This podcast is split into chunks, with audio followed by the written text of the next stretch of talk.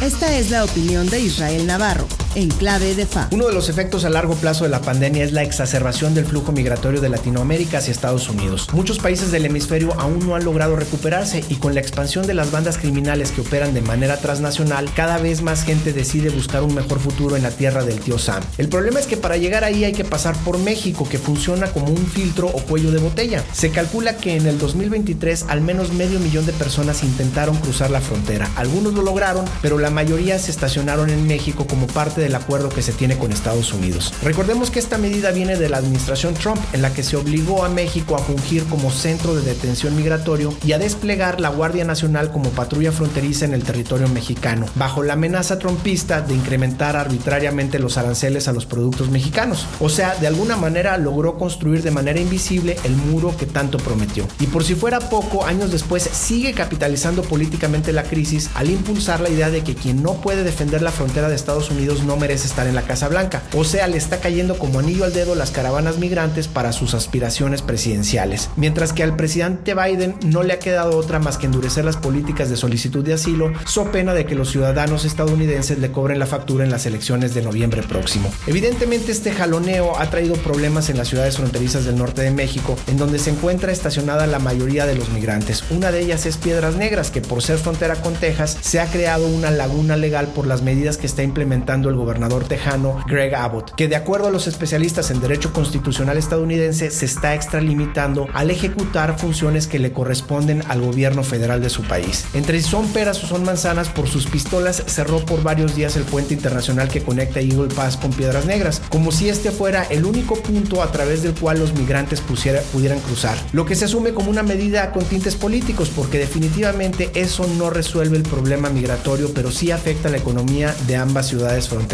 Si hay que atravesar a pie el tapón del Darién o subirse a la bestia, la persona no migra por gusto. Hoy toca voltear a ver las caravanas de migrantes que son solo la punta del iceberg de los estragos que está viviendo el mundo. Triste realidad. Yo soy Israel Navarro y les recuerdo mi Twitter arroba Navarro Israel. Nos escuchamos a la próxima.